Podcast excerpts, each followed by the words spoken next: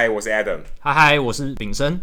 欢迎收听《Hito 大联盟》第八十三集。我们是全世界第一个中文的 MLB Podcast。除了大联盟当周的时事话题之外呢，我们也会讨论台湾主流媒体比较少追踪和报道的内容。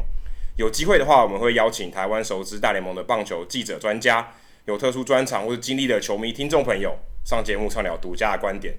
这一集呢，我们邀请到在网络上订阅人数比我们还要多的。这位重量级来宾多太多了，网络声量应该是现在美职在台湾研究美职里面可能最大的，而且他还有自己的代名词，我们都没有哎。对啊，我们就是英文名字嘛，Adam Jackie，但他有自己的代名词。嗨嗨，听到这里，大家应该知道这一次的来宾大概是谁。好，话不多说，进入我们大来宾时间吧。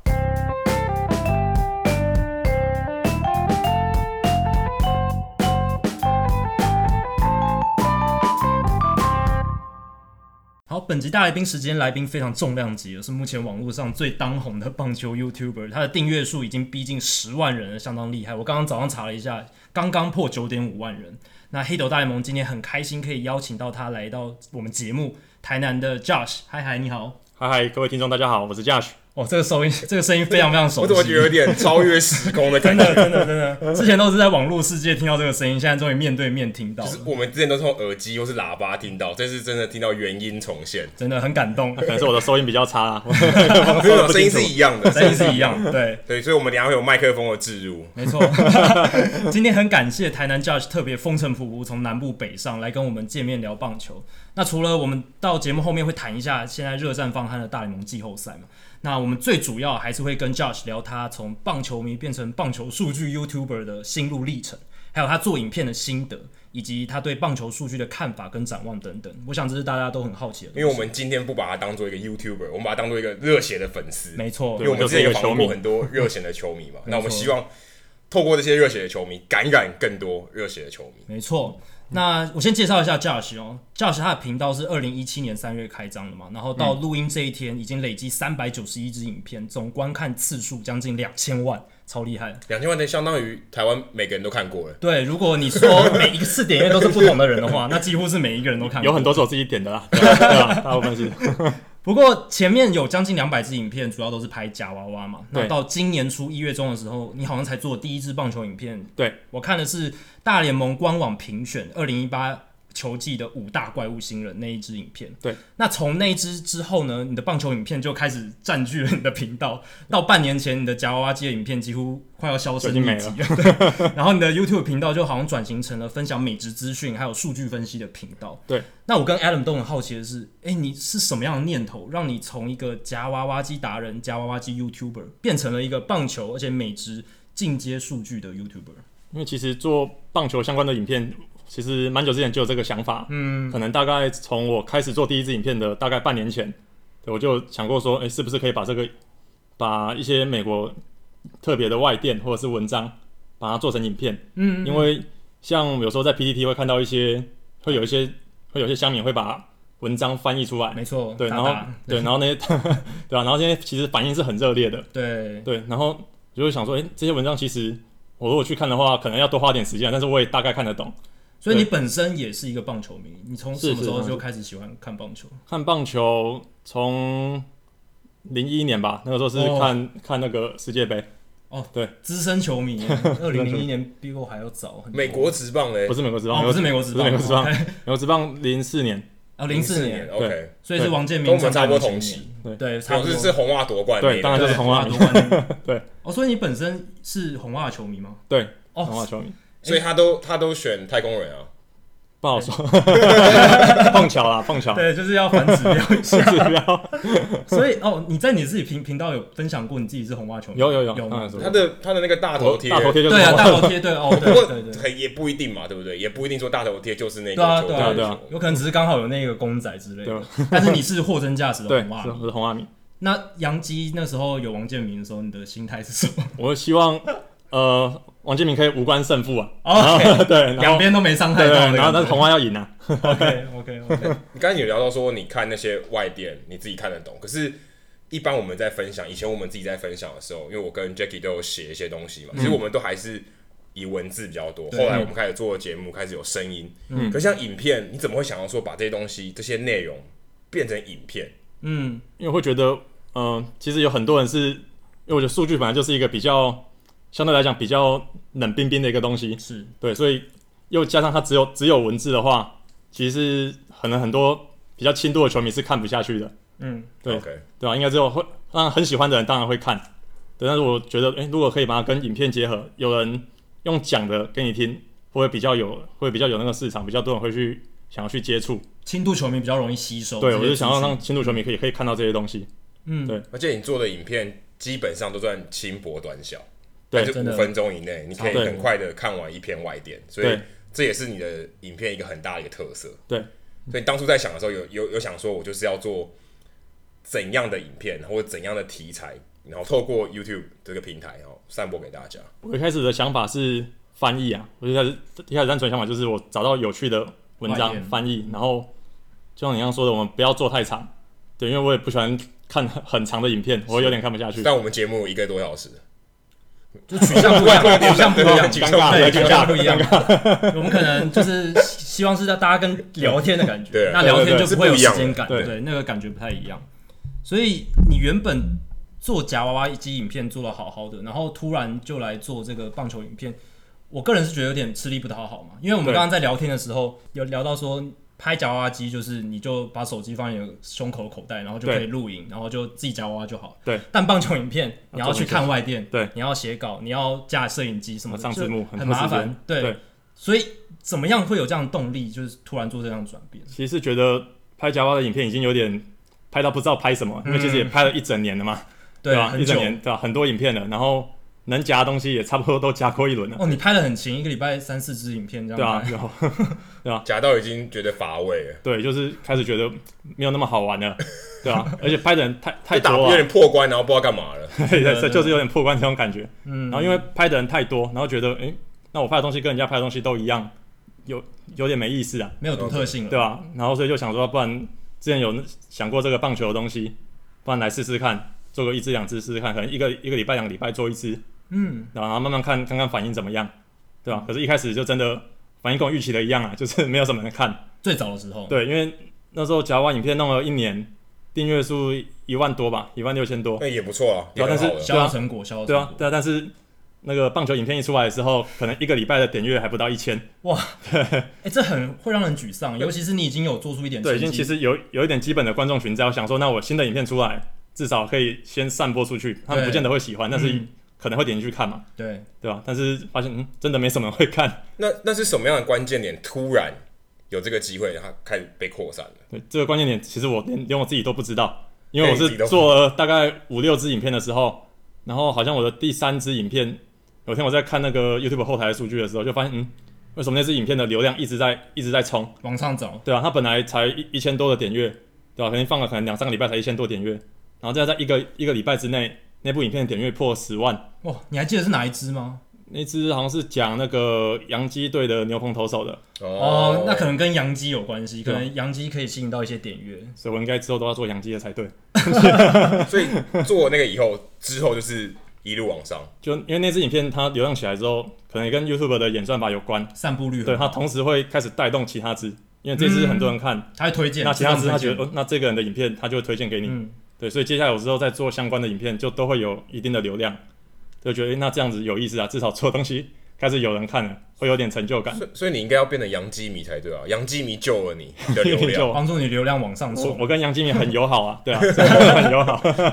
所以你原本就会去接触这些大联盟的文章或者进阶数据的东西吗？还是你觉得你是为了要塑造自己的独特性，所以专门去挑这些资讯来讲？一开始会看，但是。不会看到这么多，嗯，对，因为我之前有在玩 Fantasy Baseball，哦，对，所以就多多少少会看一些文章，要知道要要要挑什么，要做点功课，没错，对吧？然后是开始在做这些影片的时候，然后越看越多，然后就觉得，哎，有些文章越来越有意思，超有意思，就是以前完全不知道，完全想不到，对啊，像我之前看到那一篇那个讲 Pop Time 的那一篇，嗯，然后我就觉得，哦，那个好有意思，哎，可是可是有趣的是 Pop Time 跟 Fantasy 没啥关系，没啥关系啊，但是但是是做影片之后。起跳的这个时间。哦，就是他接到对，他接到传到二垒，对啊，挂了一声，他中中间的那个 pop time 这个时间，对对对，那就是可以计算说他捕手这个反应能力跟他的运动能力好不好？对，所以做到后面已经不是，已经跟 fantasy baseball 已经有点脱脱节了。对，但是就越来越看到很多有趣的东西，而且这些应该是轻度球迷应该看到也会觉得好玩的。没错，只是他平常没办法透过自己的方式去去接受到这些。对，而且其实新闻不太会播这些。哦，对啊，很少。对啊，因为新闻都是他要看到的是资讯嘛，每天的比赛。对对啊，所以这些对，所以这些东西平常不会播。对，所以我觉得这是一个比较特别的地方。所以其实你是从 fantasy 这个角度就玩选秀，然后说你要去选哪些球员，对，然后因为这个这个这个兴趣，然后去了解更多东西。对。所以那会不会你在选题？例如我刚讲 Pop Time，Pop Time 可能对很多球迷可能他知道这个东西，但他不知道有这个名字，甚至还有统计数据，对，或者有数据，就是有人来评估这个东西，你觉得他可能反应很快，速度很快，传球很快，很准，嗯，可是你不知道有这个数据可以去做。那像这个是一个很有趣的主题，那你自己在选，除了像这个 Pop Time 的主题之外，嗯，你自己在选，你要因为为了要做影片，或是你自己去看，你对什么样的主题是特别有？特别有兴趣，或者你特别想要去琢磨的，呃，主要会找到就是在其他媒体上看不到的东西，是就我觉得比较新奇，对，比较新奇的，对，就是如果我在我正在找这篇资料，甚至我在已经在写写稿了，那我就看到有篇新闻讲到很类似的东西，那我这篇我可能就拿掉，哦，对我可能就就就我不想要再讲一样的东西出来，OK，有时候主要是新奇啊，然后要我自己觉得有趣的，嗯，对。那你看久了之后，会不会有一些作家，或是有一些网站，是你觉得哎？欸这一个作家或网站，他的东西很符合你的调性，比较可观的口味，对，固定去 follow 的，可以跟我们听众朋友分享一下。那个 Fangraphs，没有 Fangraphs，那个我，你的 衣服也是啊。对，Adam 现在身上穿的衣服就是 Fangraphs 的 T 恤。对，我觉得他们那边的那边的那个文章都很有趣。是，对，他们会挑到一些一般球迷你看比赛看不到的内容，看不到的一些隐形的有趣的东西。对，但是他有些东西又有趣，但是他又不会讲到。哎、欸，真的很难接触。对对，他讲的有趣的东西是有意义的。嗯，不过我觉得 Josh 厉害的地方是他把那些文章，我觉得有一些还比较生硬。嗯嗯，把它变得是你很容易理解。对，就是很容易吸收。因为我的影片也一直慢慢在改。一开始我像我说，一开始我是翻译嘛，甚至我是一句一句翻。嗯嗯。然后到后来我是整篇读完之后，然后用我自己的方式去写。对对，然后再后来我可能，后来我可能那些文章我可能就看标题，然后图表我看一看，我大概知道它的意思，对，然后再自己去想说，以这个主题来讲的话。我还可以往哪个地方再再去再去写，可能自己再去找一些资料来补，或者是怎么样的表达方式是这些轻度球迷很容易接受的，或甚至你已经把它当做一个素材，你自己再加料进去。对对对，会自己加料进去。对，OK，所以对你来说，FanGraphs 是一个很好的去处。对，我觉得那是一个很 很有趣的网站。对我自己在 FanGraphs 上是觉得 Jeff Sullivan 这个作家，他常常可以挑出球迷。或者是甚至专家都看不到的点，而且用数据去解说，嗯、这个是我觉得比较猎奇的一些东西。对，很厉害。嗯、但是他也能挑出很有意义的数据去解释说，比如说这个投手他的滑球比例比较高，那对方这支球队他们很会打滑球，嗯，所以这样子的话，这个 match up 这个对战组合对打击那一方就有利。这一类的东西，Jeff Sullivan 也是我们很喜欢的，也算是 podcaster，对，也算是我们很敬仰的，算对前辈，他有前辈。对跟我另一个另外一个很仰慕的作家 Ben Lindbergh 共同主持这个 Fangraphs Effectively Wild 的节目。嗯，那他们其实我觉得他们里面内容聊的很多都跟 Josh 他在你的 YouTube 频道里面会谈到的内容很像。嗯，比如说像刚刚讲到 Pop Time，还有捕手的 Framing，Framing 这个东西就是捕手偷好球的能力。这个平常在一般台湾主流棒球媒体里面很少听到，那中华职棒可能没有追踪这样的数据，但是却是一个会让人眼睛为之一亮。现在其实我觉得在美国已经变成一种主流了，甚至对这个话题已经是一种主流，就是 framing 可能一般轻度的球迷也都知道是什么意思，只是他可能不知道怎么评估，或者他没有。更深入的去了解，但是这个 framing 这个词，大家可能已经变成一种轻度球迷都知道去如何去评估捕手的一个能力一个指标。我觉得在中华职棒也都是有，只是就没有把它评估出来，没有一个资料库去统计这些数据。没有一个数字，可是会球迷会讲说，哎、欸，哪个哪个捕手他的手套位移很强大，对，就是可能，但那可能就是一个 play 的画面，对，都会说他手套很有违禁。可是通常这种情况，手套很有违禁，其实应该是 framing 不好吧？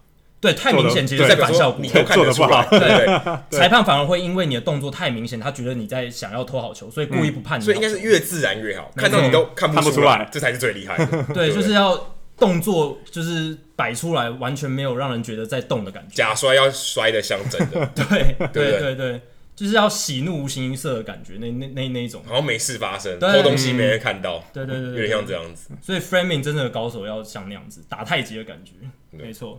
那除了 framing，你有没有哪一些主题是你觉得你拍到现在你觉得哇很有成就感，然后让你觉得你自己学有学到东西，然后也给很多轻度球迷学到很多东西。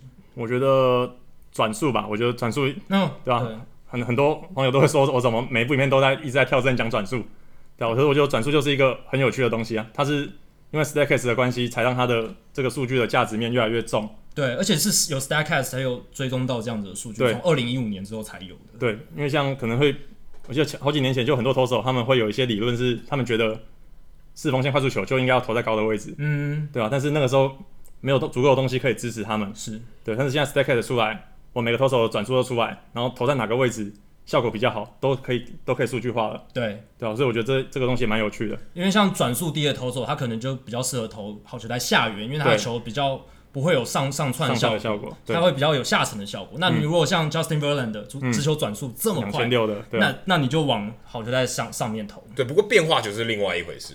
对，不同球种的转速完全是另外一回事，代表意义都不太一样。对对对，蝴蝶球最好是没有，最好是没有，那可能测不出来吧？我记得我去查过，对，好像查查不到，就太少了。对，因为蝴蝶球你一定要转速少，它才能更随着空气乱飘，打者才不容易挥到球。不过聊到转速这个，我突然想到 Seth Lugo，他不是。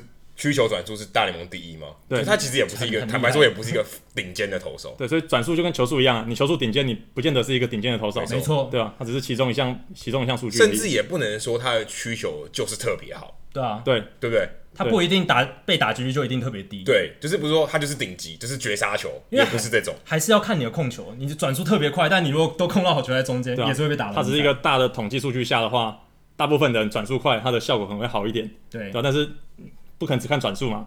对吧？你控不准没有用啊。还有看你搭配，对对，你说你今天你的诉求跟你的需求搭配是不是够好？那个 sequence 那个顺序，如果你摆对的话，你的需求效果会更好。嗯比如说直球搭曲球，然后曲球再搭回直球。那如果今天我们只看转速，嗯，那我们可以得出什么样的结论？例如说 Lugo 的转速很高。对，速度很快，你觉得会得到什么结论？你会怎么评价这种球员？如果是变化球吗？对，就曲球，就曲球的话超快，我们只能说它位移量会一定比较大，就是它弧度比较大，对吧？你在一定的一样的速度下，你转速快，位移量一定比较大，对吧？这是就很合理，而且是确定的嘛。但位移大不见得难，不见得难打，对对对。因为打者可能也会觉得说，你的转速都那么固定，都是这么大，那他也好去预测，对，他也很好去抓你的轨迹之类的。所以有一些投手他很厉害，他虽然是会投曲球，但是他的曲球有很多种，有转速比较快的，有转速比较慢的，就也就是幅度比较小的。嗯，那这样子的话，那就更能混淆打者。像 Jhoulys Chacin，他是滑球，他有很多种不同的滑球，所以这个也是转速可以告诉我们一些事情。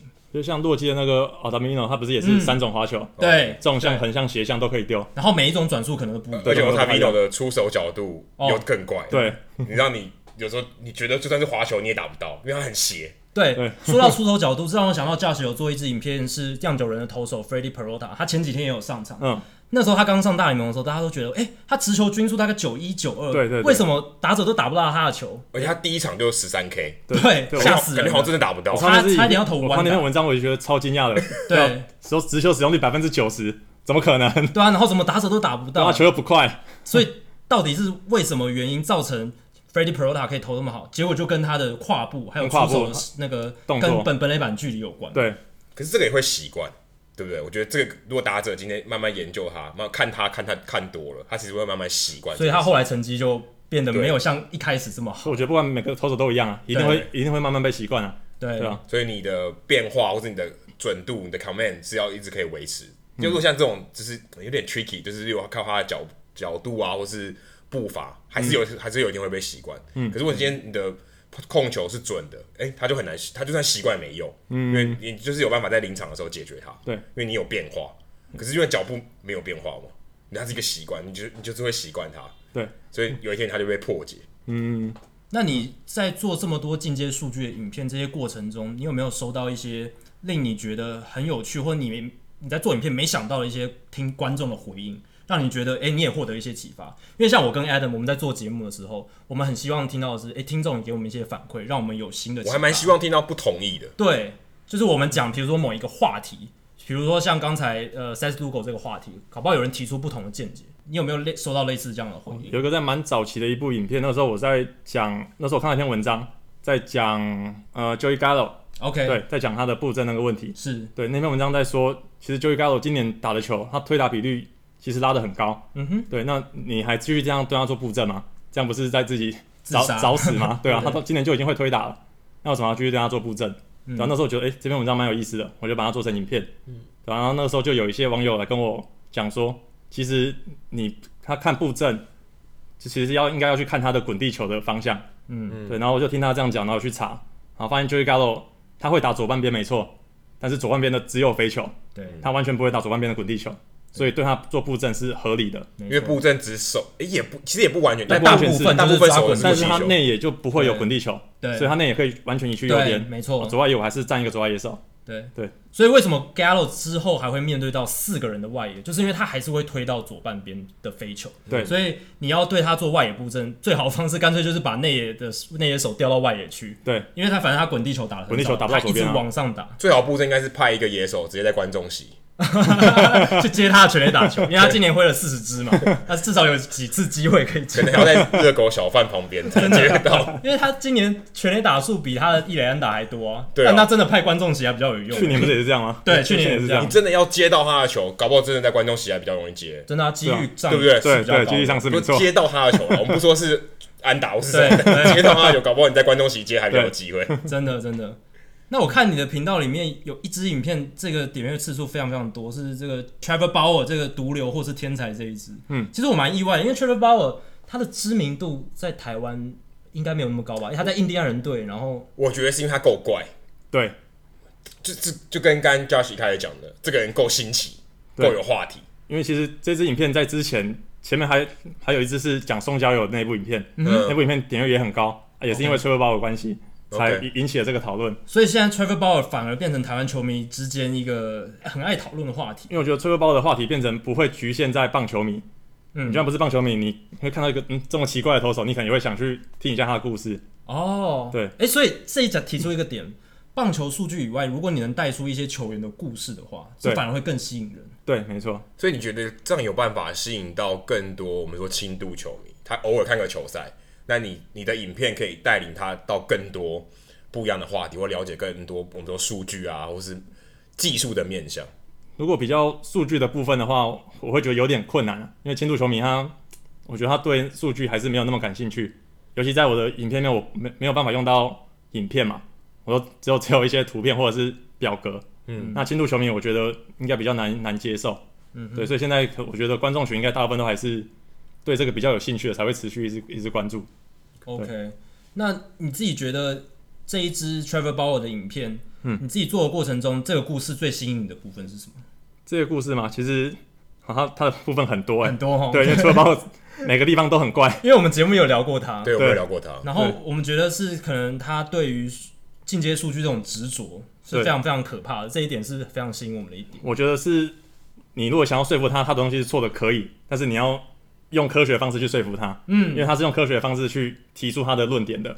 对。对，我觉得这是他特殊的地方。不过他有时候指控别人就没有拿出证据，比如说他指控太空人就是用一些作弊的手法提高他们转速这件事情，对，就好像没有提出证据。不对过好像是 Trevor 把我讲出来，大家就是觉得有一点可信度。反而变成一种权威了。真的啊因，为他自己实验过啊，他他自己实验过，他怎么弄都是加不上去啊，转速上不去啊。对他他就是觉得说这是人体的极限，那你为什么可以加上去？那一定是一些有其他的东西，合理的怀疑。而且他隔一场比赛不是他的第一局突然转速暴增嘛？嗯，对，哦最后包括他那时候新闻出来，对然后下下一场他先发，他就第一局本来好像都两千两百转还是两千三百转，然后他第一局丢出来突然两千五两千六，对吧、然后他就觉得嗯，你是不是抹了什么东西？因为他第二局之后转速又掉回来了，他只有第一局把转速拉上去。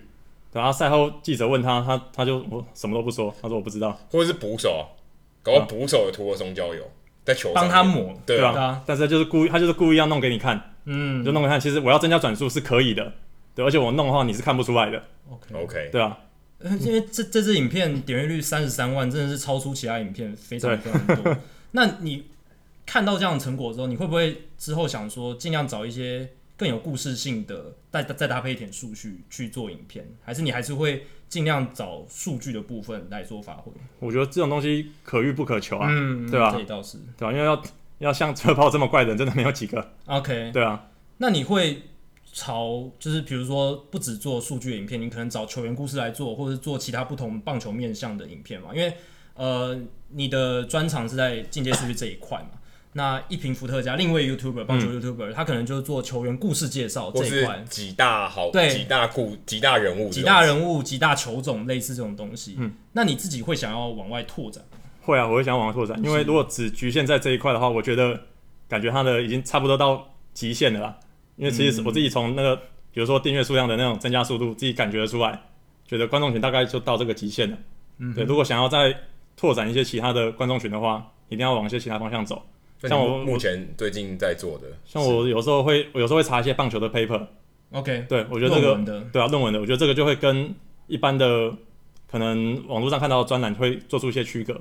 嗯，这就是可能就只有我的影片里会有，像那个日本老人的那个，对，那我就觉得很有趣。对，然后之前还有一个我觉得很有趣的是那个加拿大的球员，加拿大的球员左打者特别多。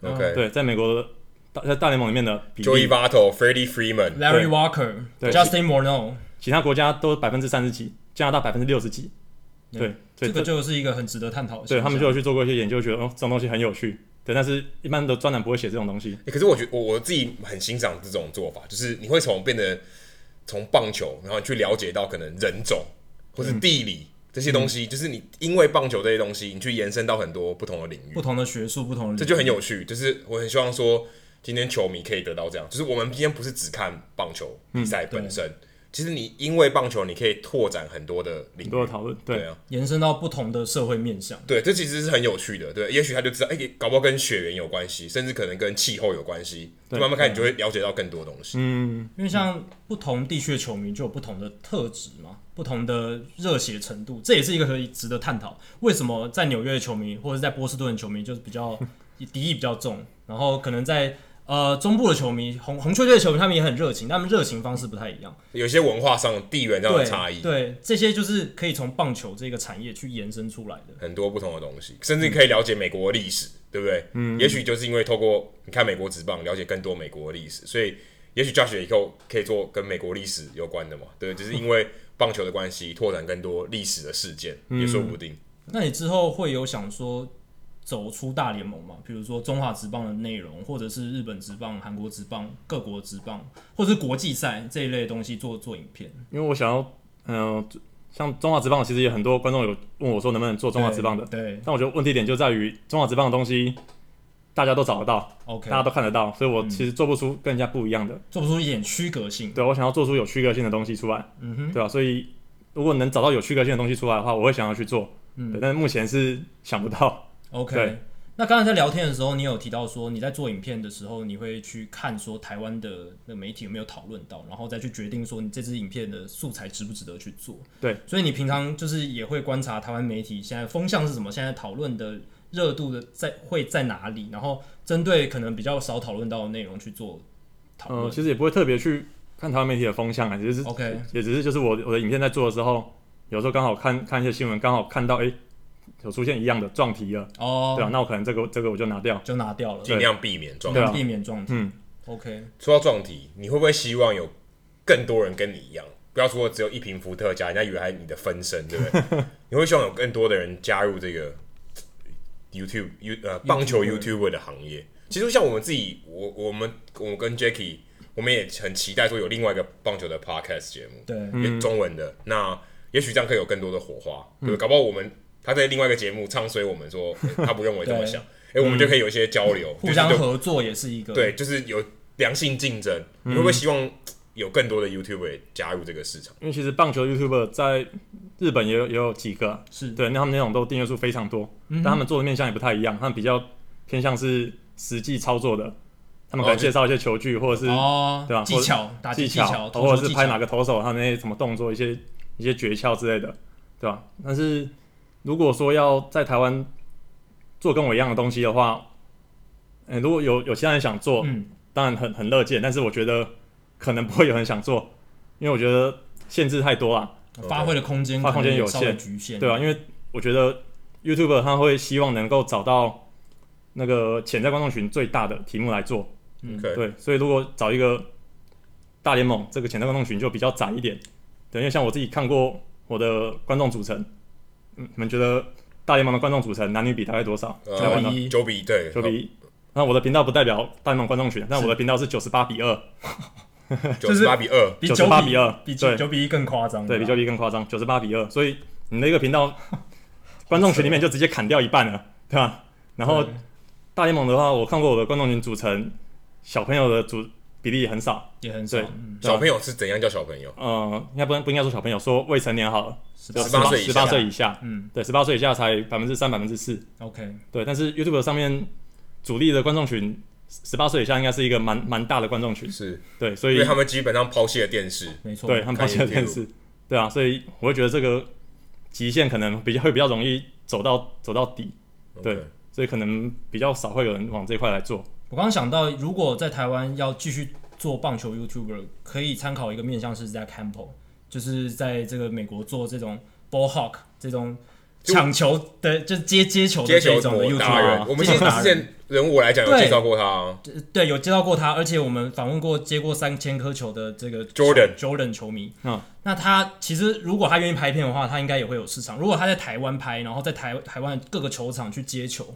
哎、其实搞不好这也会吸引到很多人来看。还有介绍台湾各个球场。哎、对，这个还没人还没有人做。这个会会有人想看，问题是这个，你觉得他题材可以做多久？对，很快就没了经验不长哦。哎、对不一定哦。其实因为每个球场有很多特色，你一个特色介绍五分钟，你可以介绍很多。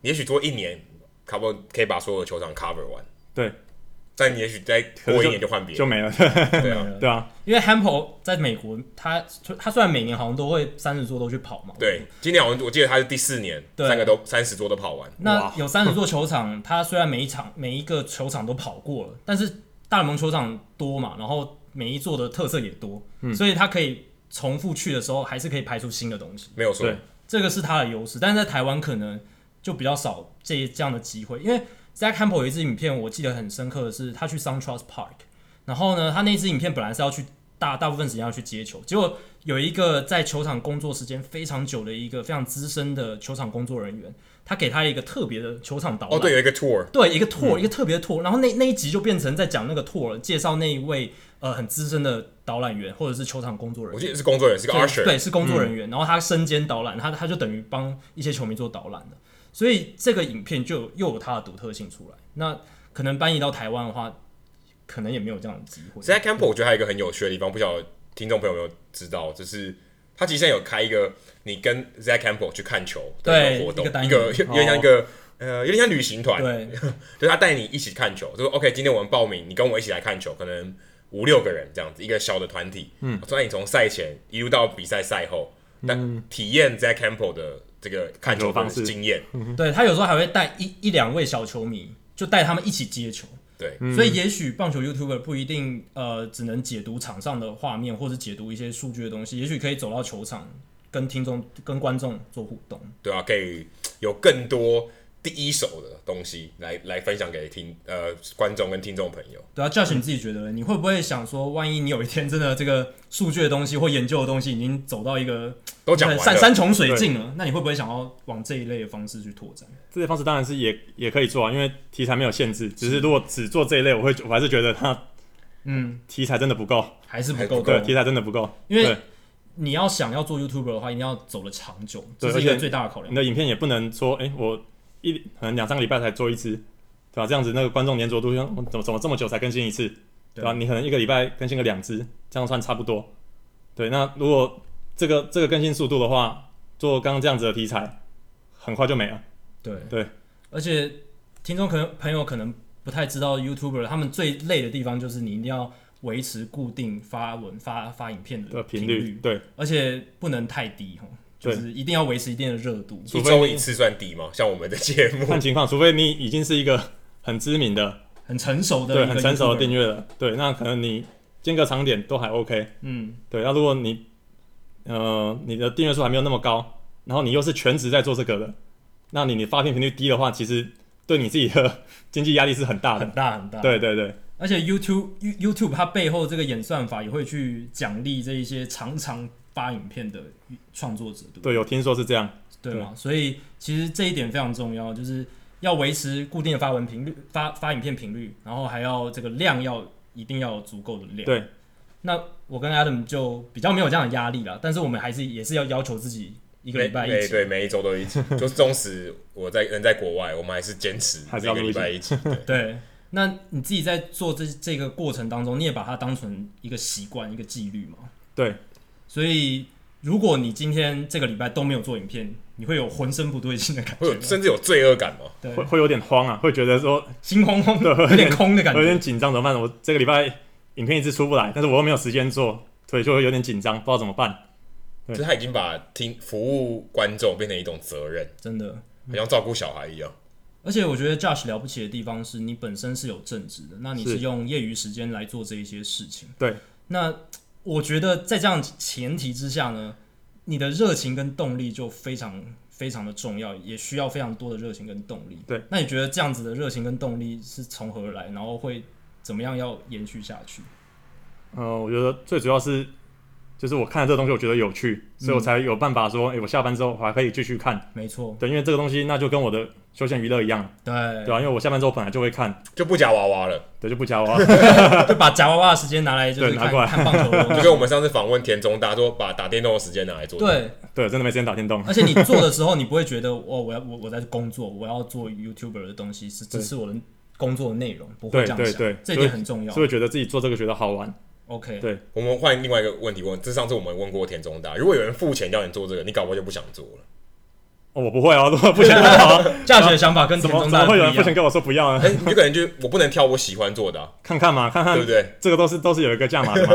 OK OK，所以今天如果有一位金主跟你合作，那、嗯、但是他的前提是，哎、欸，你做影片就不能那么自由，然后我要求你做一些我想看到的，不是你不能嗨嗨我支持的球队。哦，这个当然好谈啦，对吧？看这个金主多多有金主啊。OK，所以就是你觉得都都都是可以了解看看，对，都是可以谈谈看，对啊。嗯嗯。所以我觉得这也合理啦，因为不是所有人都像田中大或者我们一样，就是呃，可能目前的目标是为了培养一群可以跟我们一起看球的粉丝，或者是一群比较铁的听众。嗯。那在 Josh 这样的做法，它可以创造出更多更高品质的影片内容，我觉得这也是很棒的一件事情。嗯。那我们刚才聊天的时候，其实有谈到，因为 Adam 最近一直推荐你看《魔球》这一部电影。对。那其实也是我们认识 Josh 之后才知道，哎、欸，原来你还没看过《魔球》这部电影。对，就我个人蛮讶异的。你有看过这本这这个故事？你知道故事？你也看过书吗？我，我书没有看过，我我，我只知道他大概大概在讲讲什么。你知道他大概的故事的梗概，但是你竟然没有看过电影，这令我跟 Adam 还蛮讶异。就是你没有看过那个故事的细节，你可能知道这个故事大概在讲什么，对，可是。你没有今天就看小说，或是去看这部电影，了解整个他想要表达的意思。对，完全没有。所以 Adam，我们认识 Josh 之后，Adam 就一直鼓吹 Josh 去看这部电影。然后你在昨天终于，昨天晚上终于把它赶完了。那你自己看完这部电影，你有什么心得感想吗？我会觉得说，它里面提到的那些数据导向的东西，感觉好像都没有没有解释很清楚啊。就是他、嗯、他提说他想要用数据来来做一些决策。对。但是他电影里面都没有讲说我为什么要做这个决策。对。所以那他们。里面的那些球探啊，说不能接受，那当然嘛，对啊？你怎么能说服他们？你连连你的原因都讲不出来，你怎么说服他们？所以电影里面可能缺少了解释的这一块。不过我觉得那个是因为我们事后看，因为当时他们是二零零二年的时候，对，那个时候对对，这个是一个非常新的，就是之所以他们说这是一个魔球的风潮，我们说一个趋势好，一个风潮，就是当时都没有人知道都要干嘛，就谁相信你这一套？对，他们自己也没办法证明这个是有效的。你还记得他有一幕说，这这个最好可以成功，对不对？记得那一幕吗？对，他其实自己也不知道，他只是说我相信数据，因为数据是一个长时间累积，统计的结果是一个长时间的分布，所以你会确定说，哎，也这个东西在长时间来看是有效的，是可以证明这件事情。可但他自己也不知道，因为他还没有经历过那个长时间嘛，嗯，所以他也是有点怀疑自己的，所以也是因为这个这样子，所以。才开拓了后来的风潮，因为他成功了，嗯，因为这他相信这个事情，这个理念，他觉得成功了，嗯、所以后来越红袜队也找他嘛，后来越来越多球队开始效法他，所以他这个、嗯、这个优势就慢慢不见，嗯，所以也是我之所以会想要推荐 Josh 去看这个，是说，在这个我们可以说魔球的风潮。呃，已经发展到一个极致了，就变成每一个球队都有数据部门，嗯，每个人都知道数据的重要，嗯、不能说完全所有都要靠数据，而是他知道怎么利用数据来创造自己的优势，嗯，都已经知道，所以你现在可以发现越来越多进阶数据，每个人开始拿到的数据更细，想要制造更多不同的优势，嗯，都已经走到这一步了。你回头看这个这个这个电影，你觉得看到的东西是，哎、欸，可能为什么当时不相信？嗯，对，就觉得当然不，当然不会相信了、啊，对不对？对可是如果你现在回头想，就说，哎、欸，他们怎么还在这么初期的阶段，没有人相信这件事情？嗯，所以所以那时候我就想说，哎、欸，你今天已经很了解这些事情，来回头看这个东西，是不是会觉得有不一样的感受？然后那时候我看的时候是觉得有一个好玩的地方是，就是他们，我记得他最后是打到呃冠军系列赛，然后输掉嘛，输给双城嘛，对对吧、啊？然后那个时候呃，好像主播就在说。说什么数据还是不行的，嗯，对吧？这比赛还是必须靠靠人，数据没有办法决定这一切，嗯，但我觉得这个就有有问题啊，对吧？嗯、因为他看他这个决策，他用数据来做，也许这一次不成功，但是你要直接说他失败是因为棒球比赛是靠人打的，所以他失败，这样也不科学。你应该是说他的数据还不够完整。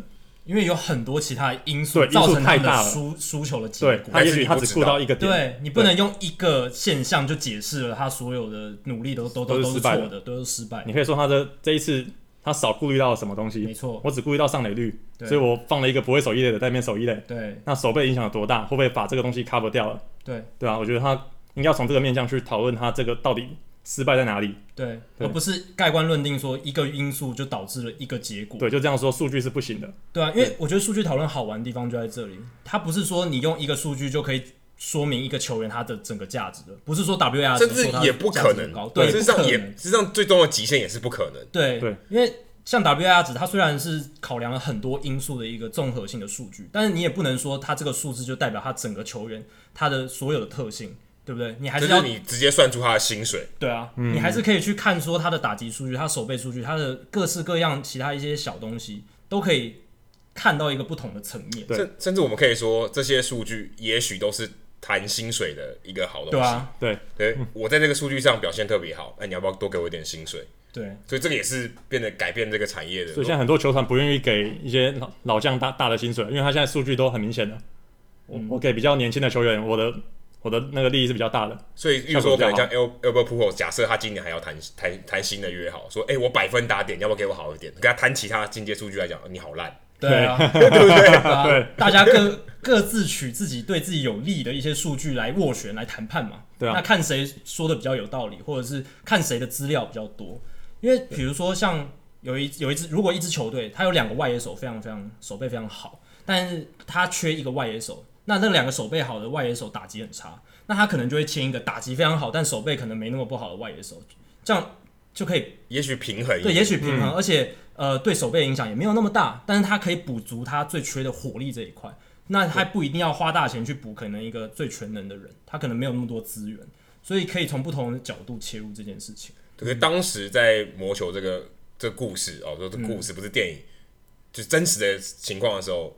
其实他们也都不知道这些，他们只知道说上垒率，对。对，说是他用呃我们说毕氏定理得失分算出呃预估的胜场数，这些东西都还是在当时是很很很受质疑的，就是人家认为说你这个有什么，就是一个 Bill James 发明的东西，嗯，怎么会有效？但是也是经过我们可以看见到十六年之后，我已经整个事情整个世界都已经改变了，大样本的验证，其实跟科学的研究很像，很多人做科学研究也不是一一做出来。就代表说我这东西就一定是对的，没有人有有把握说我做研究是对的，一定会有其他人来质疑说你哪里可能做的不好，对，然后我再去验证说你是不是这里是错的，对，就是这样慢慢推这个东西才会越来越靠近我们的对真相。也许这个就是可以我们说，事实上科学进入到棒球这个产业对对最重要的概念，就是你越来越逼近可以衡量的东西，但并不代表所有东西都可以衡量。对，你是逼近那个东西，没错。所以你如果今天想用数据来说明一件事，还是都是有瑕疵的，一定多少都会有瑕疵，不能完全的用这个数据包含所有的事情。对，对，那说到刚才有谈到新的优势，还有靠近真相这件事情。嗯，Josh，如果你是大联盟现在 Statcast 小组的成员，对，假设今天你就是第一天上班，老板问你，你如果你想要发展一个新的数据，你理想中你觉得这个数据可以改变棒球，或者是让各个球团都有。看到一些新的不同的观点，你觉得你想开发的数据是什么？OK，如果不谈技术面了，因为我根本不知道那应该怎么做。OK，对，对对，就不要谈 技术面，你今天就是一个想象 P，就是一个 PM。对，你说好，我们假设我们都做得到，什么都做得到。好，假设啊。对对，我今天要发展一个数据，我想这是一个爆炸性的。对，嗯，这个目标是很远大的。对，那我要发展什么？我觉得 Statcast 很重要的是，他把很多抽象的词变成变成数字了，对，变成比比较有感觉。对，那我觉得有一个我觉得一直都觉得很抽象的词是，很多教练会说，欸，某一个投手他的变化球很靠近本垒才开始变化。哦，对，我觉得可能是一个可以做的，都说他球很很后面才变化，到底是到底是哪里后面？这一点其实 Baseball Prospectus 他已经有在做类似的研究，就是叫 tunneling，就是他去呃去追踪各个球路，然后看这个投手他的曲球，他投出去之后多久会产生变化，跟他的直球脱离，对对，跟他直球投出去的轨迹，嗯，呃，他曲球产生变化的时刻，嗯，那如果这个 tunnel 越大的话，就代表他的直球跟曲球差距越大嘛，也代表他。可能引用打者挥棒的程度也比较大，因为他比较晚开始变，对，比较晚，以为他是没错。这个数据其实已经有在开发，叫 tunneling。嗯，那这其实是一个真的，就像教练讲的，是一个很新的概念。就是说，因为我们以前都只能测说啊，这个变化球它垂直的这个距离是多少，多少水平位移是多少，这也跟出手角度有关，对，都有关。那他出手之后，他多久开始？跟他的直球产生不同的轨迹变化，嗯，这是一个未来。我觉得，如果这个数据变得比较普及的话，可能有些投手的价值就出来了。真的，他的滑球是很晚才出现差异，对吧？可能他的球速可能没有特别快，但他滑球却很有效果，而且他转滑球转速也不好。对，那他怎么效果特别好？对，因为其实我们在查一些球员资料的时候，有的时候是看到说某个球员他的有个球种很强，对，但查了半天你查不出来到底为什么。真的，真的，对。对啊，就是转速也没有特别好，球速也没有特别快，但是他的被打局就超级低。对，找不到什么特别的原因。可是这样听起来，例如说他有一些投球机制上也可能会影响。对啊，有可能跨步，这个更难，这更难去评估了嘛？这几乎可以说数据完全做不到的东西。除非你像三四年前有一个后援投手，他叫 Carter Capps。他有一个很诡异的跳步动作，那那可以大大缩短他投球的出手点跟本垒板之间的距离，嗯、那就可以增加他球速的这个视觉看起来的效果。嗯，但是这个是画面上看得到的，有很多投球机制这种投球机制的东西是画面上看不到的。对啊，比如说今天有一个投手，他原本投球的时候都是站在本垒板，呃，不是投手球这个投手板靠近三垒侧。嗯、今天他如果换个位置到一垒侧，搞不好他就是出现那角度就差很多啦。对，角度真的差很多。可是可是他这个机制不见，就可能只对他有效。哎，对，换个投手来就完全没有用，但这个就没办法解释。对。对，我记得今年 Blake Snell 的进步好像就跟他的这个对 Josh 有一有一支影片就做踏板的问题嘛，Josh 也有做，所以但是这个方法套用到别人，可能他成绩变烂也说不定。对对，或是甚至他投球的节奏，你像说像 Clayton Kershaw、呃 David Price，他们某种程度上都有停顿，嗯，他停顿的时间不一样，也干扰你他变化球的球种。对，因为你要算那个时间，因为。大家以为看电视上看得到球，其实际上你现场是几乎看不到球，嗯，所以那个时间点，他某种程度上还是要猜的。对，你的时间不好抓，对打者来讲就是一种劣势。因为其实我们说投手最最重要的目的是扰乱打者，没错，你只要扰乱打者，对，你只要扰乱打者节奏，你基本上就是成功。你只要做这件事就可以了。嗯、所以你有办法扰乱打者，有很多种嘛，球球种不一样，嗯，出手的时间不一样，那你都有可以老乱打者。所以也许这些东西跟你说今天滑球有没有效果，嗯，也很有关系。对，不止它变化的时间的早晚。对，可是有时候你是你刚刚说那个是跟不同投手比，嗯，但我有时候我是要要跟他前一年比，哎、欸，对，跟前一年比，对啊，前一年比就奇怪，他的动作机制什么都一样，抓不出来。对啊，所以我之前像我最近有在查柳贤振，对，虽然说他今天今天早上被打爆，对，但他例行赛也投的很好。他例行赛，然后我去查他的资料，他直球今年非常强，嗯，对，但查了半天，他直球没有什么特殊的地方，是。对啊，球今天也没有也没有比较快嘛，也没有比较会转。控的位置也没有，也没有比较精准，是。对，但但是就是打不好，对，这就很奇怪，对啊，或许答案不在直球。对，其他的球种让他的直球变强。他对啊，我们刚刚讲到 sequencing，对，投的顺序让他的直球的这个效果变得更好。搞不好是因为配球改变。对，我觉得这就很有趣的地方，所以很多地方可以做讨论。搞不好你从这个面向切入是错，也对，搞不好找不出答案，应该不说错，因为都找不出答案，找不出答案，要从其他去找。tunneling 特别好，他的曲球跟直球这个变化的幅度很大，对，所以他他直球投出来，打者会觉得哦，怎么是一个完全不一样的事情。曲球效果跟之前一样，但是反而让他直球今年变特别强，被反衬出来是一个很好的效果。所以虽然有贤振他直球均数可能九十九一对出头而已，但是他其实投投的好的话，就是他如果达到他预期的效果，其实是打者会打不好。嗯，所以这一点也是大家值得讨论。那谈完就是 YouTube 还有进进阶数据的话题，我觉得我们还是要谈一下最近发生的事情，这个季后赛的这个战况。那我们录音这天的昨天是红袜以四胜一败击败了太空人队，就是你呃 海海的太空人队，没错。那相信很多乡民可能还有你的粉丝都非常的兴奋，就是又看到 Josh 变成明灯了。但明是那个冥冥之中的明。对，那其实不只是 Josh 是明灯啊，我自己有写文章，然后我也是写说应该是太空人会赢。我赵大赵大好像挺红袜的，赵大是挺红袜，所以这样就有不同的嘛，不同的观点。嗯、不过我跟 Josh 都是挺太空人。你自己怎么看这个？对啊，从反指标，对啊，反指标这个真的有点难讲。可是从季后赛一开始，我就觉得红袜打季后赛其实还蛮吃亏的，因为他弱，他的缺点很明显。嗯，然后反而太空人，我找不到他，找不到他的弱点。战力上好像阵容上的补强补完之后，奇怪要找出到底哪里有问题，顶多说 Carlos Correa 上面完全好，对吧？但是那也不算弱点。对啊，整个比起来，他还是很很完整的一支球队。而且 Correa 最后两战打还不错。对啊，后来被，可是他被调到第四棒就打得很差了。但是打击率还是维持在一定的水准，还不错，就是 没有完全受到背伤影响这么严重。他们还有另一个伤兵是 Jose Altuve，膝盖肿肿的超大一个，但是他还是忍痛上去打，打的也不差，基本上算是不错。对啊，打的也不差，他只是不能跑，然后后来都打 DH 而已。但是对他们战力，你如果纯用数据去判断，好像也没有。影响这么大，对，因为他就算是差点拿突飞，还他还是拿突飞啊，对啊。然后红袜真的是非常出乎令令令令人出乎意料，对，就是大家从季后赛开打之前就一直唱衰他们牛棚，对啊。虽然说拿一百零八胜，但是大家都不太都不太看好他们，对，因为像 Ryan Brazier 他例行赛投了三十几局，投的不错，嗯，但三十几局的样本谁能相信？对，而且他前一年还在日本投球，对，所以比较没有长期的。成绩来支持他在季后赛可以稳定，没错。而且 Matt Barnes 他例行在后面的后面有出问题，对，其实蛮差的。对，然后金宝 Kimbrel 下半季整个就丢不进去了，丢不进去。对，结果到季后赛 Barnes Brasier 都投的非常好，对，只有金宝保持水准，金宝保持水准。可是红袜打击给他足够的领先优势，让他花，让他滑。对，但这个就是棒球好玩的地方。你就算你用数据，你去看了所有数据，你去看了所有阵容的东西，嗯，他还是能用不同的方式来打你的脸。对，可我自己很好奇，Josh，你怎么看？你今天人家说，例如在 PTT 上，我自己是没有在看 PTT 啊。嗯，人家说又被嗨嗨了，你自己怎么看？你当然这个可以说是一个好的现象，就是大家有在看你的影片。嗯，那你自己怎么看？人家这样子说你是一个反指标，或是一个我们明灯。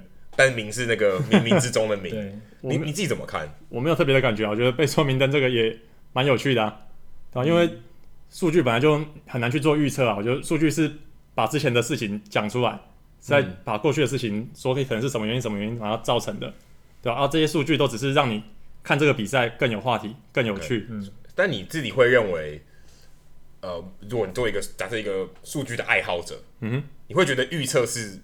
你会怎么看待预测这件事情？我觉得像赵大，他就是很自嘲。对，对于预测这件事情，他很自嘲。就是东方神秘力量，对，东方神秘力量，而且他都会说自己是反指标。那你会怎么样看待？去看待这件事情？其实我我很少在做预测，说实在，OK，对我只是我影片中提到那个人啊，大家都会觉得就跟我有关的，对吧？其实我不太做预测，对吧？其实之所以会有这种嗨嗨，然后导致他这个表现之后开始下滑的现象，其实。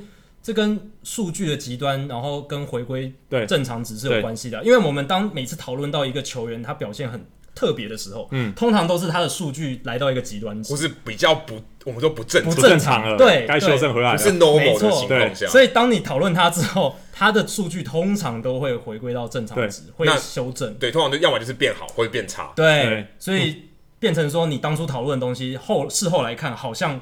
就没有那么有说服力，或者是好像就没有照你讲的这样子发展。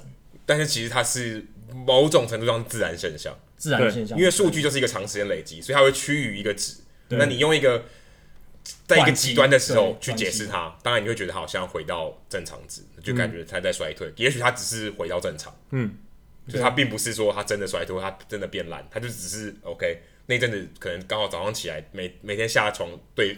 下对边了，对，运气特别好哎。不过嗨嗨明灯这样子的东西，其实是对你的社群热度是一个很正向的影响。对啊，你应该在你一开始讲第一次嗨嗨我是 Josh 的时候，你应该没有想到有一天嗨嗨会变成反指标的代名词，会变成一种 一种网络现象，对，一种形容词。要少叫我 Josh 都叫嗨嗨嗨嗨，对啊。这这个是你当初可能完全没有预期到的。当初只是想说开头要想想一个词，发语词，对啊，不要说哎。因为大家 YouTube 大概十个有九个都是 “Hello，大家好，我是谁谁谁”，然后像我，对对对。可是 Hi Hi Josh 也是正常的啊，可是就跟别人有点不一样，有一点区别，有一点区别。我也不想说弄到哎、欸、特别特意独行，那很很很很很刻意，太突兀了。对，就稍微跟人家有点不一样，这样就好。结果没想到变成一种代名词，变成一种口头，也算代名词，变成口头禅的，对不对？就变成 Josh 的代名词了。对。对啊，那就跟真功谢谢拜拜 一样，差不多等级了。或者是长主播的 Hasta la vista，你就一定会直接想到他。对，差不多类似的概念，就是变成人的代名词。对，人的代名词。嗯，好，那看到国联的话，道奇跟酿酒人，我记得 Josh 你在赛前是预测道奇会赢，那现在看起来好像 三比三了。今天我们录音的时候是三比三，酿酒人在主场又拉回一胜了。对，这个情况好像也不太乐观呐。不管怎样，现在只剩两种组合嘛，红袜对道奇，或红袜对酿酒人。可是道奇，你们怎么看？我觉得道奇怎么看战力都还是比较完整啊。是啊，对，道奇基本上跟太空人是类似的情况。对啊，他的战力就是比较完整，兵强马壮。今年例行赛的状况就是 Josh 之前已经提过了，他们在关键时刻的发挥就是特别烂，烂到不行。对，所以这个现象你拿到季后赛就很难去预测了，因为即便他的阵容很好，即便他的数据很强，嗯，即便他有各式的右打左打可以去做 match up。但是你今天一场比赛会发生的事情那么多，可能一个德州安打，一个鸟安就改变了整个战局，一个失误，又是一个补益，对啊，一个补益。现在应该蛮明显的，对啊，或者是前几天 Manny Machado 他故意去踹 Aguilar 脚那个，让 Aguilar 脚受伤，那今天 Aguilar 没上场，搞不好酿酒人就输了，对，所以在短期杯赛真的是没有办法做很完整的预测，或者是百分之百命中的预测。不过如果我看，我觉得道奇队如果打进世界大赛应该是比较比较有机会，因为比较赢面哈。对，因为我觉得如果酿酒人打进世界大，假设哦，这我好像在预测，但是 没关系啊，他他他经验上，我觉得还是输给红蛙一截的。而且还有一个道奇队毕竟是去年打过世界大赛冠军的，对，打打进世界大赛虽然没有拿到冠军，可是他们经验几乎班底都还在嘛。对，这个我觉得相对起来是很有经验的。而且还有一个问题是，酿酒人他们在这个七战四胜的系列赛，已经牛棚被考验到极限的感觉，有有有被测试到的感觉。哎、欸，对。那如果世界大赛又来一次，这个也是一个，因为他们也很清楚自己知道自己的弱势在哪里，他们就是没有道奇那么强，对，所以他们才必须一定要用一些奇招来跟你跟你拼拼看，不然正常跟你调度，我的阵容比你比你差，那我输的几率当然高啊，我只能用个骑兵试试看，嗯，对吧？用一些奇怪的调度，让先把投手投投五个球就下去，对，对啊。哎、欸，那也是威迈里应该是史上第一个在季后赛连续两场都先发的人啊。呃，一九三零年有一个在世界大赛叫 Earnshaw 的投手，他确实有两场连续先发。他是真的先发。对，他是真的先发。那 Waymally 是少棒的，因为像少棒的调度。对，确实非常非常猎奇。那你叫醒你在看到那个调度的时候，你自己有很惊讶吗？我是我是回家才看到那个调度，你回家才看到。对。那你自己当下的感想是？我觉得不会太惊讶，因为我觉得酿酒人就一定要用一些奇怪的招啊，不然太太太吃亏了，战力比不上。然后现在也是，就比如说像 Josh Hader，我看今天今天转播的时候一直带他，对，就是很怪，就变得好像一场比赛最关键的人是他，但是他没上场。真的，现在酿酒人几乎转播单位。可能提到 Josh Hader 这个名字，可能二三十次跑不掉，就算他没有上场，对，就算他没有上场，嗯，真的，因为他现在就是酿酒人的灵魂人物，他就是 Andrew Miller，二零一六年的 Andrew Miller，对，而且像这种牛棚投手完全不管角色的这种现象，好像真的是从二零一六年 Terry Francona 那样子使用 Andrew Miller 之后，才整个散布于大联盟里面。你自己怎么看？像这种我们说 Open 奖或是牛棚车轮战，而且现在车轮战不是偶偶一为之。是很常见的车轮战，你怎你怎么看？对，应该是说你会觉得牛棚投手各个角色分配这样东西会在未来会完全消失吗？我觉得他这种用法在例行赛还说得通啊，因为例行赛我跟一支球队不过打了三场打四场，嗯，我的牛棚的使用量增加，嗯，其实影响没有那么大，是，然后可能我还我使用量多一点，我跟同一个打者。在这一次对战，可能也就是对到一次，了不起两次，对，对吧？下次对到可能两个月后、三个月后，可能投手也也受伤了，对，可能换了新的投手，对吧？可是像这种七战四胜制的，这样大量使用，你会一直面对一样的、一样的打者，会一直一直被他们一直被遇到。然后很多联盟投手，他们的球路是单一的，就可能两个球种，对吧？可能一波只有直球跟曲球，黑的也只有直球跟滑球，对，对吧？他们这样长期长期面对一样的打者，我觉得弱势会慢慢被被被挖出来。OK，对。所以觉得短期的季后赛是可可行的，没有，我觉得长长期的例行赛比较可行。长期的例行赛比较可行。对，短期就哦，看的季后赛短期是多短期啊？五战三胜制好像还 OK，那、嗯、然后七战四胜好，感觉又有点极限了七战四胜的系列赛比例行赛可能单一的三连战、四连战来还多，对，对打者面对到同一投手的次数会变多我，觉得很短的时间内。对对，那个记忆犹新，非常的感受强烈。因为大联盟有一个很关键的因素，就是这些打者之所以能上大联盟，他们调试的能力很好。没错，他面对你一次打不好，面对你第二次还是打不好，第三次他基本上都可以掌握了。嗯，所以你让他看越多次，基本上投手的优势越来越少。所以很多先发投手到第三轮成绩会掉很多，不见得是体力啊，啊很多是被已经被摸透了，他开始已经知道你打打算怎么对付他。了，对，嗯就是如果你没有拿出第三招，对。哎，搞不好就没有机会。对啊，可是后援投手通常没有第三招了，OK，对。嗯，那最后就是 Josh，你是红袜迷嘛？对。那红袜已经打进世界大赛了，对，你会很想很想要看到他们再拿座拿到一座冠军吗？这个问题好像有一点有陷阱，点尴。尬，挖坑啊，对啊，我默默再挖一个坑，挖坑，还是我们节目都停在这里。还是节目就停在这里 留留一个 伏笔这样，有一个伏笔嘛？对吧？好，所以 Josh 对这一个世界大赛是保留的，不予置评。不予不予置评，不予不予置置评评，对但相信这个世界大赛会很精彩啦，因为对红袜队应该算是美联在例行赛数一数二战绩最好的啊战绩最好。那战力上可能跟太空人有点并驾齐驱的感觉对，。我觉得如果对到道奇，我也很好奇看红袜的调度，因为道奇有三三支先发左投手，哎、对，对，那红袜的二垒三垒到底要用谁？嗯，三垒纽涅斯已经不太行了嘛，手背手背一团乱，然后打击也打不太到，对，对吧？啊，Davis 现在打得好，但是 Davis 不会打左投啊，对啊，对。今天 Davis 打打左投完全不行，很严重的问题。哦，啊。所以呃可能林志伟没机会，林志伟是左打，左打，可惜了，对啊，不知道他世界大赛有没有可能被摆进去，但应该很难啦，应该有点很难。度。很难，除非有人受伤，不然难。那如果红袜对酿酒人，你觉得有哪些观战重点？酿酒人吗？对，好像 这个 match up 好像也是红袜比较占一点优势哦。我觉得对酿酒人的话，就红袜会比较有优势，嗯，不然因为当当时剩下四队就觉得酿酒人是明显比较弱的一队，是，对啊，所以酿酒人能走到今天这一步，已经是很让人佩服了。哎，可他也是国联战绩最好的，哎对啊。怎，么讲起来好像他很逊可是一样？战绩你要看他那个是的啊得得得失分差嘛，他得失分差，剩下的四队他才九十几分吧，那时候看对。正九十几，对。啊，其他都在两百左右。道奇是表现最好的，对应该是。哎、对我觉得最高的是太空人，我我说国联国联联，对对国联国联，对啊，所以真的很难讲，棒球好玩的地方就在这对对对，这真的很难说。没错，如果好这么容易说，那就电脑来算就好了。对啊。好，那今天非常感谢呃台南 Josh 嗨嗨 Josh 来到 Hito 大联盟跟我们聊天。那大家千万也别忘了，如果你还不知道台南 Josh 的话，听到这一集的节目，你可以去他的频道，然后帮他按订阅、按小铃铛，然后继续支持他，继续做影片。那他应该未来继续会提供更多更优质的棒球相关影片对给我们的观众。希望休赛季也不要打烊，休赛季很长哎。休赛季好长啊，我也不知道休赛季我要做什么，查不查到东西啊？哎，欢迎大家到社团提供对 Josh 不一样的对，给我。点灵感。提提供意见，提供你觉得哎、你想看到什么 Josh 还没做的，这些都可以。那也希望 Josh 以后可以跟我们用更多方式来合作，也许我们可以用连线的方式也说不定，就不用劳烦 Josh 跑到台北来，对啊，有点辛苦。好，今天非常谢谢 Josh。谢谢。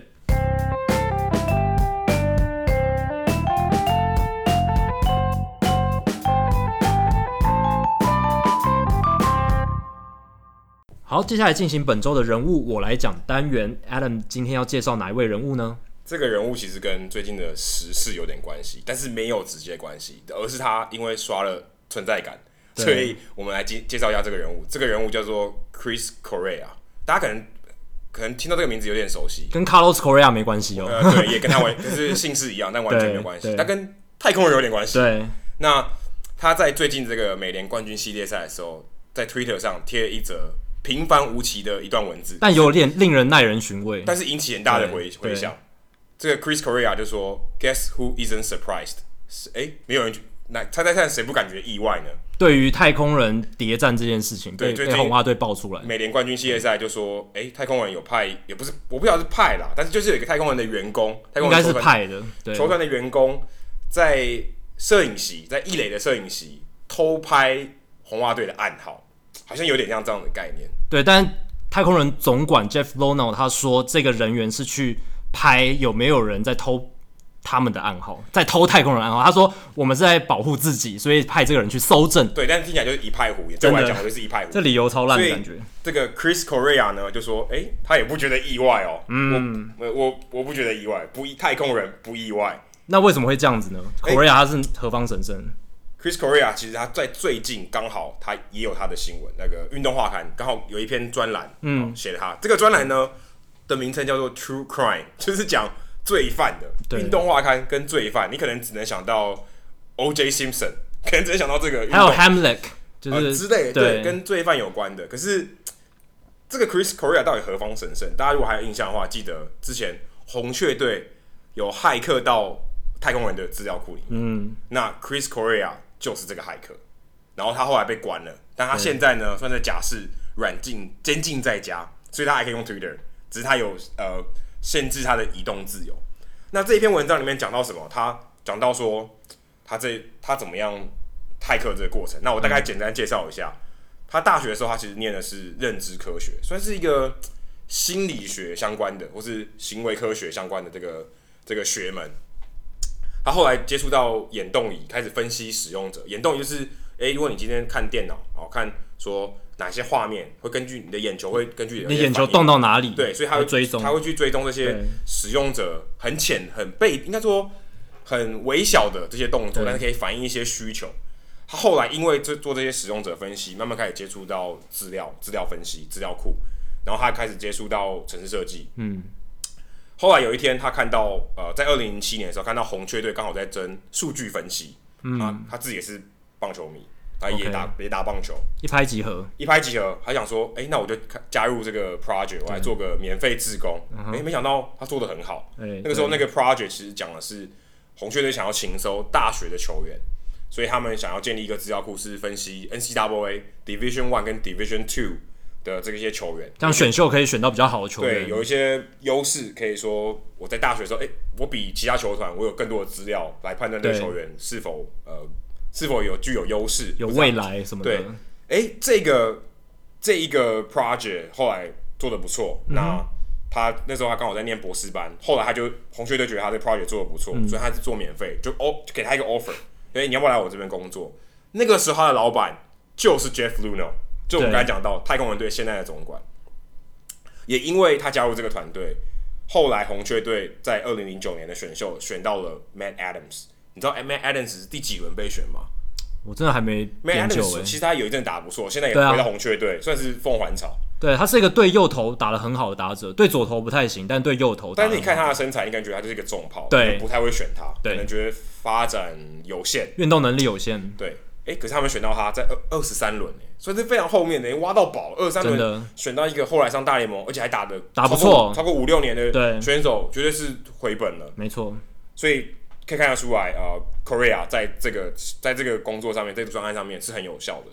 嗯，可是呢，后来 Luhnow 二零零九年以后就离开，被挖走了，对，离开了红雀队到太空人。那 Correa 他就觉得，哎、欸，Luhnow 跟那个时候他的另外一个主管叫做 Steve Major，嗯，后来是太空人队夺冠的一个很大的工程，数据分析的部门的主管。对，他认为他们把他的资料偷走了，跟他演算法，跟他这些资料库。一起带到太空人，把他的心血结晶带到敌对了。对，他认为，当然这些经验你是没办法说，对，没办法。可是如果你把这些具体的东西也算法拿走了，那是真的可以造成实际的效用，因为你不是只是挖了人，你把他的资料都带走了。于是呢，他就偷偷的连到太空人的资料库去看他们有没有把这些东西拿走，自己调查，自己调查，然后自己扮成一个特侦小组。就是因为这样，他就被认为是骇客。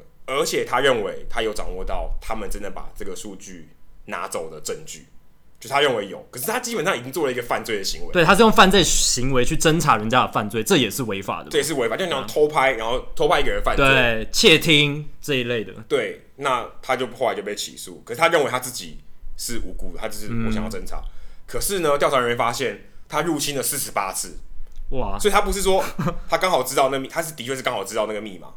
入侵一次，OK，我知道证据，好，就就就不做了。对，没有他，但是你会觉得入侵四十八次，呃，不太正常啊。感觉他也是想要拿到一些东西。对，然后他发现，对调查人员发现，他其实有看选秀排名，有登录看到这些页面、球探报告跟交易评估的资讯。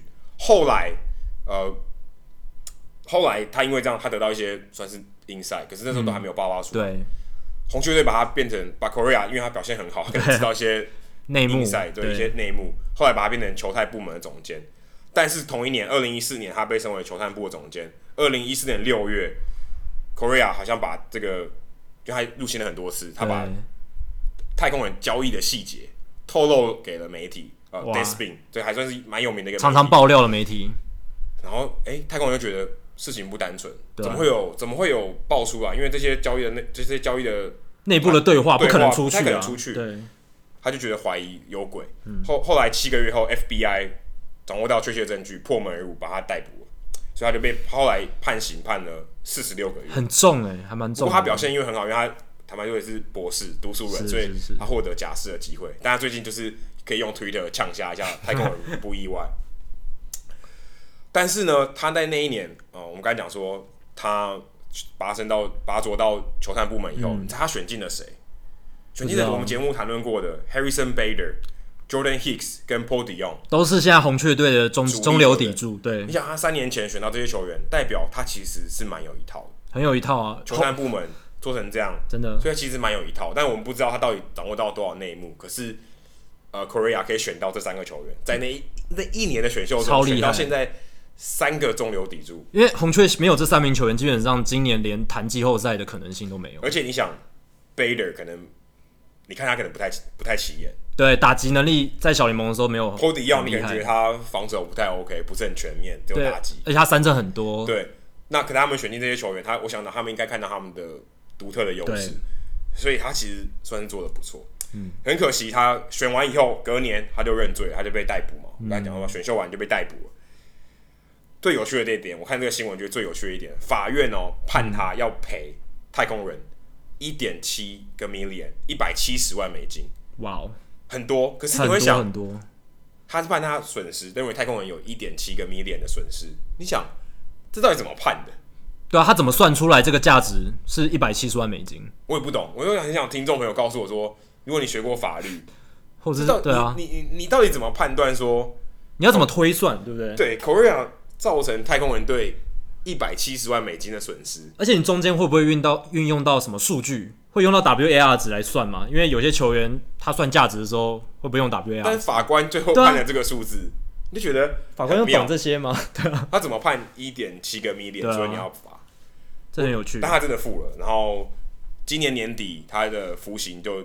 期届满，但是呢，大联盟呃好像就判他终身不得再踏入棒球界，就像 John Coppolella 勇士的前总管一样，因为他做了登录密码这件事情。对，但是我想他应该还是可以在棒球其他地方周边吧，不是大联盟。对，也许他，也许到他到中华职棒来当球探部门。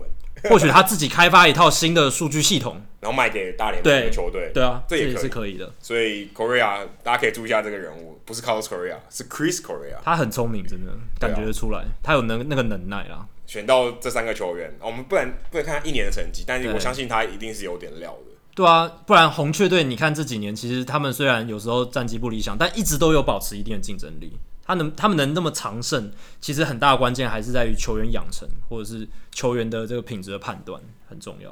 好，那数据单元，Jacky，因为我们最近刚好在打数季后赛嘛，对啊，其实也快，其实快打完了，对，剩下八最多八场比赛，对，因为我们录音的今天是国联冠军系列赛打到第六场，第六战，明天是第七场，没错，那打完以后世界大赛还有七场，所以八场比赛。最多最多，对，那季后赛大家应该如果有看比赛的转播，应该会发现。最近补一跟爆头真的很多。对，那我就从比较多方面的一些大方向的数据来解释，慢慢解释到为什么今年的这个季后赛补一爆头的情况特别严重。那我先想看的是今年季后赛各队这个牛棚战力的使用情况，真的蛮夸张的。后援投手负责的局数比例竟然高达百分之四十九点五，能有一半的局数是牛棚投手。没错，四百九十点二局里面有两百四十二点二局是由后援投手吃下的。不过牛棚投手的定义应该是不是从第一局开始投的？没错，这是很单纯的定义，就是不是第一局的投手，只要你不是投第一个人，没错，就算是牛棚投手。所以你是后面上来的先发投手，你还是归类在后援投手，因为统计数据上是这样子嘛，你就是后面上来的。那这个数字四十九点五趴是比例行赛的百分之四十点一，还高出近十个百分点，所以这是代表在季后赛更加明显，总教练更早会派上。其实这样算起来，差不多一场比赛就一多一局让牛棚吃掉，没错，差不多十分之一，差不多一局多。对，那我们知道大联盟例行赛这几年也是后援投手的使用量越来越多嘛，所以就像 Blake Snell 也是投个五六局，都这么厉害的投手，都只让你投个五六局。没错，那我今天看到另一个数据是好像。这个道奇对酿酒人的这一个国联冠军系列赛，使用投手的数量达到七十三位，是大联盟史上季后赛单一系列赛最多的投手的使用量。对，就是投手数量是最多最多，所以这也可以非可以反映在我刚刚提到的后援投手负责局数比例比较高，因为你要一直换投手嘛，那后援投手的这个局数比例当然会增加。那后援投手投的局数增加会有什么样的情况呢？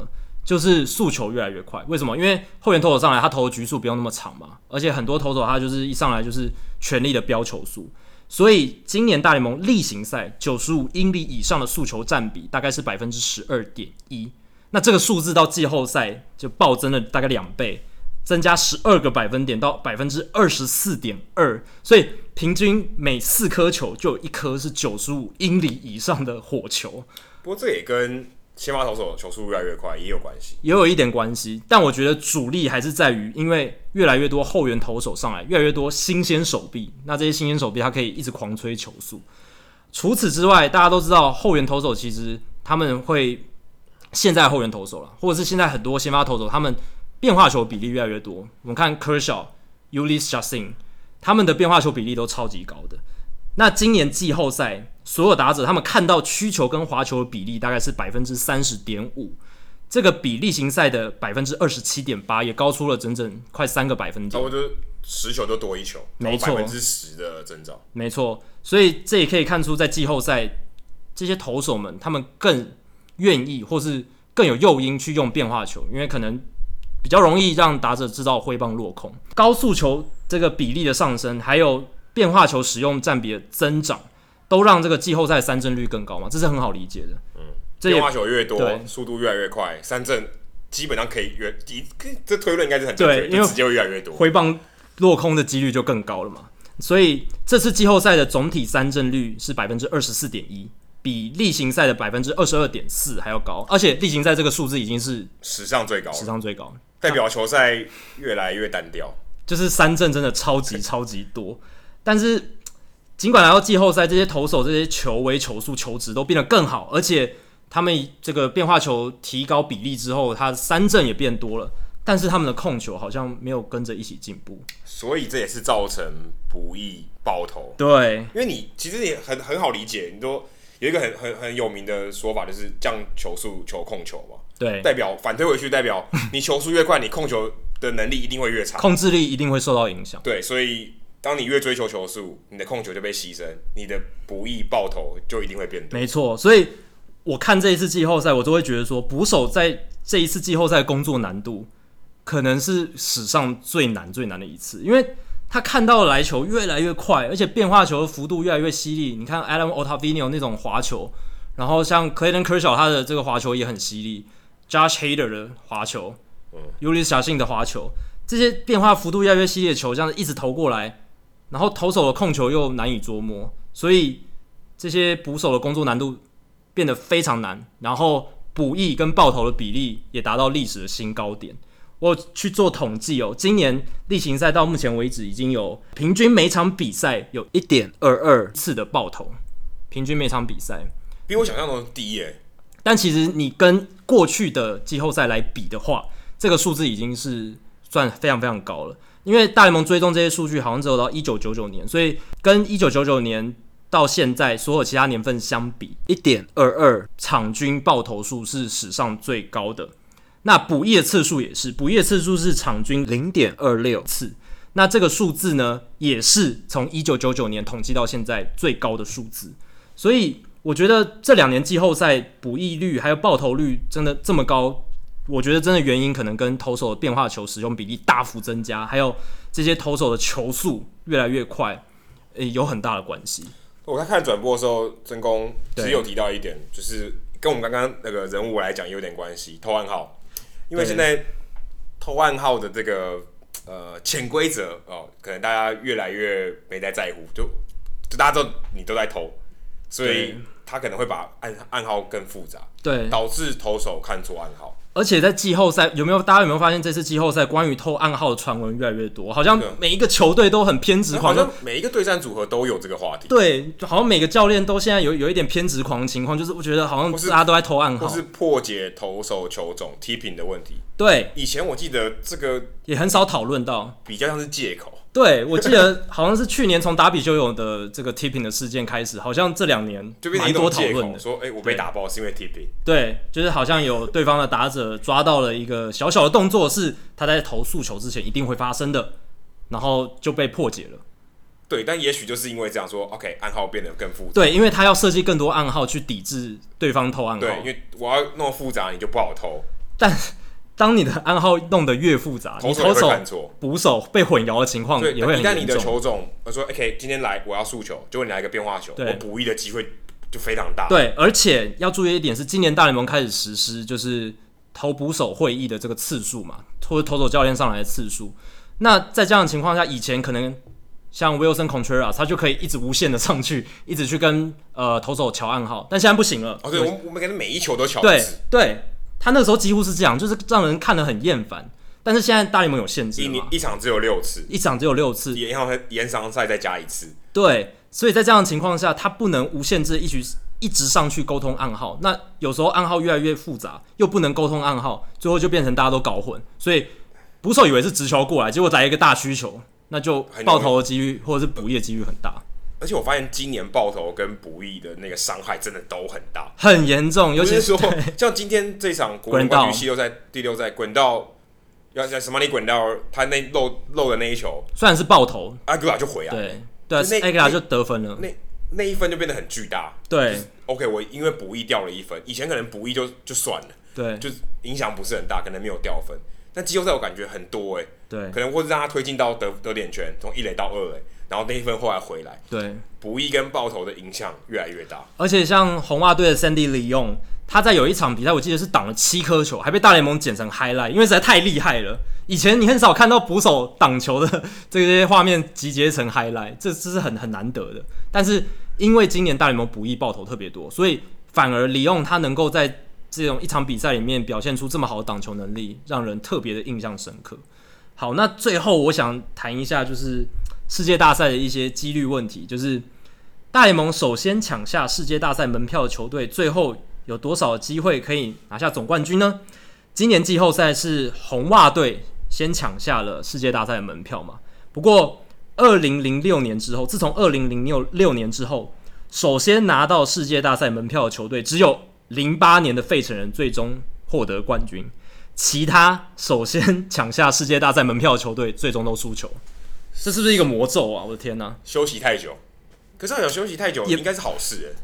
对啊，就你的，尤其到季后赛这个阶段，其实球员很累。一号、一二号王牌，你可以一二战先发，因为你可以休息，你可以调整。没错，尤其刚好 Chris Sale 肚子不太舒服，没错，先让他休息是最好，不要让他在第六战出赛，也是最好，避免夜长梦多。直觉上应该是最好，但结果不是。对啊，就是。这就是棒球好玩的地方。明明这个东西你没办法用数据解释，但它真真切切的发生了。这十二年来，第一支拿下世界大赛门票的球队，只有零八年的费城人拿到冠军，真很奇特、很奇特的现象。这很难解释，很难很难。这刚好是一个巧合的数据。对，就是棒球一定会掺杂蛮多运气因素在里面，跟一些不可解释的现象。但是有一部分可能也是因为气势。哦，对啊，无形的休息室氛围。对，我可能。好不容易赢了第七战，哎、欸，我气势高啊，我一路冲到最后。对，或者是刚拿下世界大赛门票的球队，他可能稍微松懈了一这么一咪咪，他可能觉得啊，我们现在可以稍微就是休养生息一下，看另一个系列赛怎么样，对不对？这也是有可能的。今天《Hito 大联盟》第八十三集的全部内容就到这里。如果大家喜欢我们节目的话，欢迎加入《Hito 大联盟》在脸书的社团《Hito 大联盟讨论区》（H I T O 大联盟讨论区）。加入的时候回答三个简单的问题，就可以进入社团，跟我和 Adam，还有其他上过我们节目的听众朋友，还有专家、棒球记者以及其他听众朋友一起畅聊棒球。如果大家想要订阅我们节目的话，也很简单，只要上我们的官网 hitomlb.com，h i t o m l b.com，上面就有订阅方式的解说。不管你是用电脑、手机、平板，作业系统是 iOS 还是 Android，都可以订阅。另外也要提醒大家，呃，我们节目现在已经在 Spotify 上架了，所以呢，如果你有在使用 Spotify 听音乐的话，也可以考虑订阅一下我们节目哦。那另外也希望大家到 iTunes 的 Podcast 专区，在 Hito 大联盟的页面底下帮我们评分和留言，让还没听过 Hito 大联盟的朋友能更快速了解我们的内容还有特色。今天就到这里，谢谢大家，拜拜。